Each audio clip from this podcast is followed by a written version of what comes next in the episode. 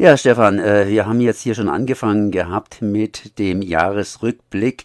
Wir sind Corona geschädigt, aber ihr offensichtlich nicht. Das heißt, du hast jede Menge zu erzählen, was in 2021 gelaufen ist. Und im ersten Teil haben wir uns vor allen Dingen mit der betrüblichen Lage der Atomenergie, sprich den Atomkraftwerken rund ums badische Ländle beschäftigt. Aber es gibt natürlich auch noch schöne Orchideen-Geschichten äh, beziehungsweise auch noch schöne Seiten äh, im BUND-Leben. Und was habt ihr denn da erlebt beziehungsweise euch äh, engagiert? Ja, wir haben natürlich haben wir auch schöne Themen und viele Naturschutzthemen sind schöne Themen, wenn, wenn man jetzt nicht nur Probleme beleuchten muss, sondern auch mal Erfolge vermelden kann. Und ein solcher ist erst neulich gewesen. Da geht es um den Neuershausener Mooswald. Da mussten im Jahr zuvor ein ganzer Haufen ähm, Eschen gefällt werden, weil die Eschen von einem Pilz befallen sind und ähm, krank geworden sind. Da ist natürlich einerseits die, die Wahrscheinlichkeit hoch, dass sie andere mit anstecken und andererseits eben, weil sie ähm, standgefährdet waren, hätten sie auf die Wege und, und Straßen fallen können, deswegen mussten die gefällt werden. Jetzt ist aber dieser Mooswald eben ein Naturschutzgebiet, schon seit 40 Jahren, eines der ältesten Naturschutzgebiete hier in der Region. Da leben zum Beispiel alle Flachlandspechtarten, die wir haben im süddeutschen Raum. Es gibt Meisen natürlich, es gibt den Trauer, äh, äh Trauerschnepper, heißt der, ist ein Zugvogel. Ähm, es gibt auch Säugetiere, es gibt Fledermäuse, Insekten, äh, Wildkatzen möglicherweise. Und diese Tiere werden natürlich alle geschädigt, gestört durch so Fellarbeiten, auch wenn sie mal sein müssen.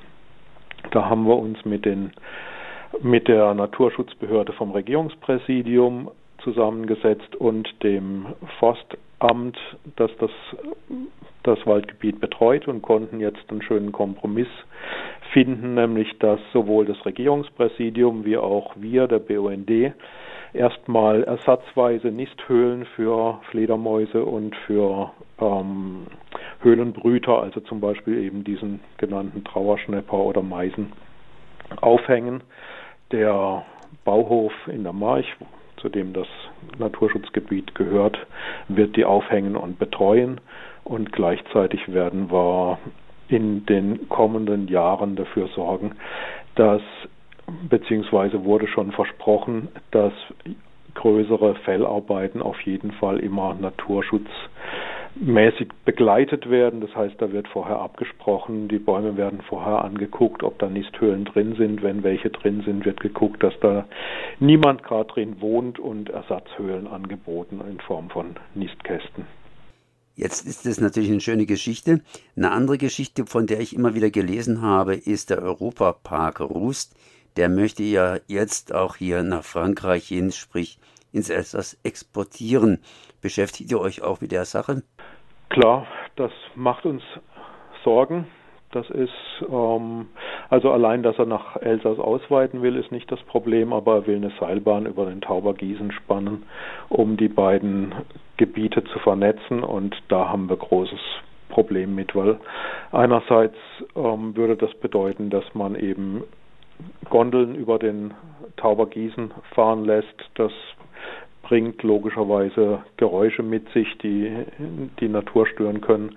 Und andererseits fürchten wir natürlich, dass Leute, die dann von oben dieses Naturschutzgebiet, diese einzigartige Auenlandschaft sehen, ähm, da Lust kriegen, auch reinzugehen. Und wir wissen ja, was Übertourismus bedeuten kann, wenn die Leute dann auf eigene Faust dort sich, sich bewegen und probieren, ähm, möglichst die schönsten Fleckchen zu finden, um dann ihre Instagram-Fotos zu machen, dann sind wir überhaupt nicht begeistert. Das heißt, diese Idee, diese Taubergießenseilbahn da aufzustellen, die werden wir mit allen Möglichkeiten und auch mit örtlichen Bürgerinitiativen, die sich dagegen geäußert haben, zusammen bekämpfen.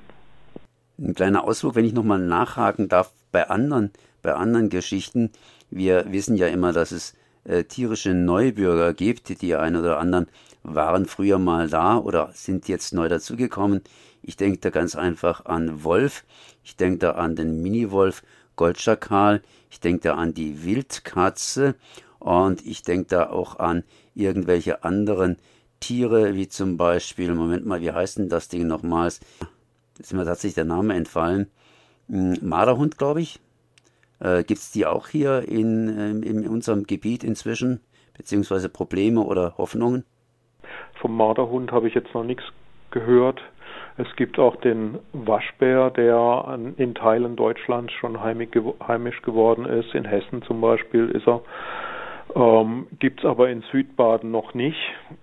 Ähm, was Wildkatze und Luchs angeht, sind wir zuversichtlich, dass die sich wieder nach und nach ansiedeln werden, aber man muss auch ein bisschen helfen. Das heißt, man muss ähm, Querungshilfen zum Beispiel schaffen ähm, an, an breiten Straßen. Ähm, man muss gucken, dass Biotope vernetzt werden, also die Lebensräume von den Tieren, dass sie zwischen, zwischen den Inseln quasi gut äh, und in Deckung hin und her wandern können, damit es keine ähm, Vereinzelung gibt, damit sie sich als Pärchen finden können, fortpflanzen können, damit es da keine Inzucht zum Beispiel gibt, weil eben wenn, wenn eine Familie jetzt, ich, ich sag mal von Wildkatze, nur in einer Insel lebt, dann dann ist das natürlich nicht gesund, wenn die sich nicht von außen auch mit anderem Genpool versorgen können, weiß jeder. Ähm, was den Wolf angeht, sehr umstrittenes Tier, aus nur Naturschutzsicht begrüßenswert, dass er sich wieder ansiedelt im Hochschwarzwald, aber natürlich für die Landwirtschaft eine Herausforderung, das sehen wir ganz deutlich. Ähm, da gibt es große Probleme, zum Beispiel das Problem, dass eigentlich Wolfschutzzäune für Nutztierhaltung vorgesehen sind. Auch ähm, die gibt es, die kann man aufbauen. Nur im Hochschwarzwald sind die Lagen teilweise so, dass es dort einfach nicht funktioniert. Entweder ist der Boden zu steinig oder ähm, es gibt zu viele Felsen, so dass der Wolf eben leicht über den Zaun rüber kann oder Bäche, in denen man diesen Schutzzaun eben nicht spannen kann, weil bei jedem Hochwasser wäre er weg, beziehungsweise der Wolf schafft sich auch unten durch, wenn er da unbedingt rein will und Bach und Strom verträgt sich nicht. Das heißt, an der Stelle müsste der Zaun ohne Strom sein und wäre dann quasi wirkungslos. Da gibt es Probleme, die muss man gemeinsam angehen.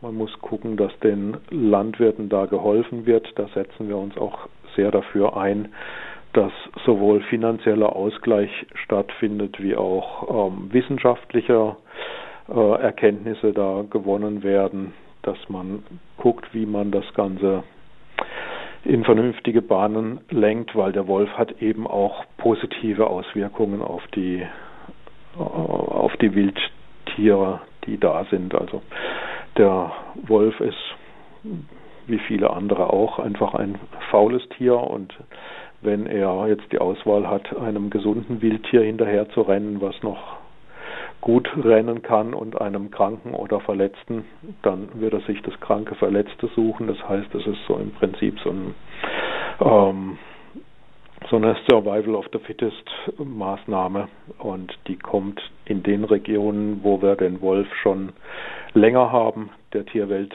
zugute und das würden wir auch im Schwarzwald begrüßen. Ja, das heißt, ich habe jetzt einige Fragen gestellt, du hast einige Fragen beantwortet. Das könnten wir garantiert noch länger so treiben. Hast du noch ein Thema, was du unbedingt anschneiden möchtest, um das zum Beispiel zum Schluss zu bringen? Wobei natürlich sicherlich 2021 viel mehr stattgefunden hat. Klar, ähm, ich hätte ich hätte noch ein Thema, einen Ausblick auf 2022. Da ist nämlich eine Geschichte, die mich sehr freut, wo ich wo ich mich gerne darauf vorbereite. 2022 wird das werden die letzten Atomkraftwerke in Deutschland abgeschaltet werden. Das heißt, ab in einem Jahr, ein bisschen mehr als ein Jahr, werden wir atomstromfrei sein in Deutschland.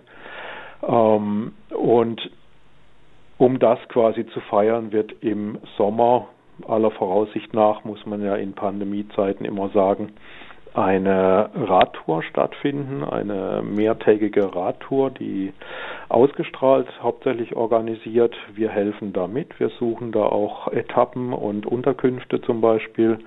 Die wird in Süddeutschland ähm, ungefähr zwei Wochen lang durch die Atomstandorte gehen, also wird anfangen in Hessen bei Biblis, wird dann über Philippsburg, äh, Obrigheim, Neckar-Westheim, nach Gundremmingen, dann runter an Hochrhein, wird auf die Schweizer Seite wechseln, wird ähm, dann über Basel nach Fessenheim, nach Wiel und wird eben in Freiburg enden. Und da hoffen wir auf ein schönes Abschlussfest und wir hoffen, dass wir noch unterwegs auf der Strecke viele Leute finden, die mitradeln, die entweder die ganzen zwei Wochen mitradeln oder nur einzelne Etappen, was auch möglich ist. Und vor allem wir suchen im Moment noch Möglichkeiten für Unterkünfte, zum Beispiel auf der Strecke zwischen Basel und Wiel.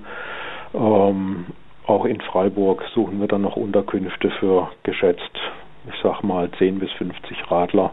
Genauer, Radlerinnen natürlich auch. Genauer lässt sich das im Moment noch nicht benennen.